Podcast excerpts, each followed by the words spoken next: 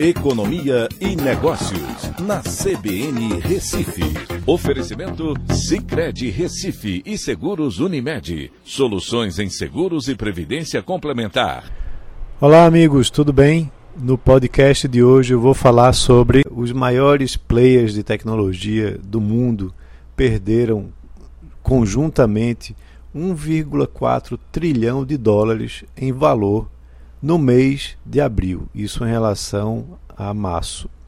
Aí você inclui Alphabet, né, Amazon, Alphabet que é dona da Google, Apple, Meta, que é dona do Facebook, do Instagram, Microsoft e Netflix tiveram suas ações desvalorizando e perdendo o equivalente a 80% do PIB brasileiro, isso no mês de abril, né, em relação ao mês de março, como decorrência aí de aspectos macroeconômicos e também até mesmo mudanças de hábito.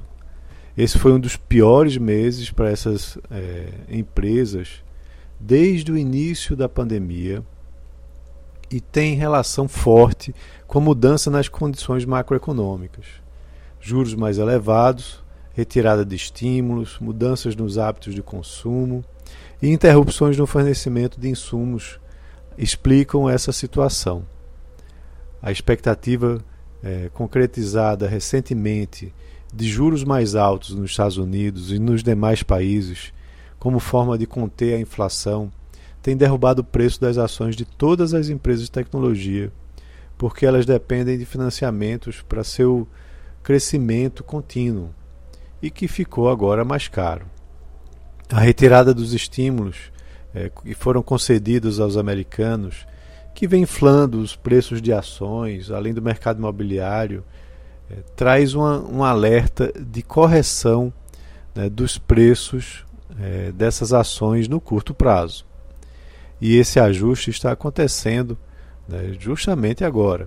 Enquanto isso, ações de empresas mais tradicionais sofrem menos.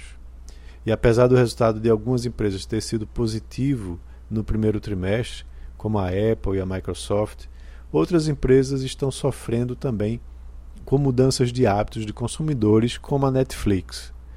E outro fator preocupante, principalmente para a Apple, é a quebra do fornecimento de insumos. Essas empresas apresentam um múltiplo é, preço da ação em relação ao lucro muito alto. É, muitas vezes 30 vezes, pra, como é o caso da Netflix, e de 80 vezes, que é o caso da Amazon, isso no mês de março. Essas correções podem ainda acontecer uh, nos próximos meses, e vale lembrar que elas são empresas de tecnologia, né, com muito potencial de crescimento. Então é isso, um abraço a todos e até a próxima.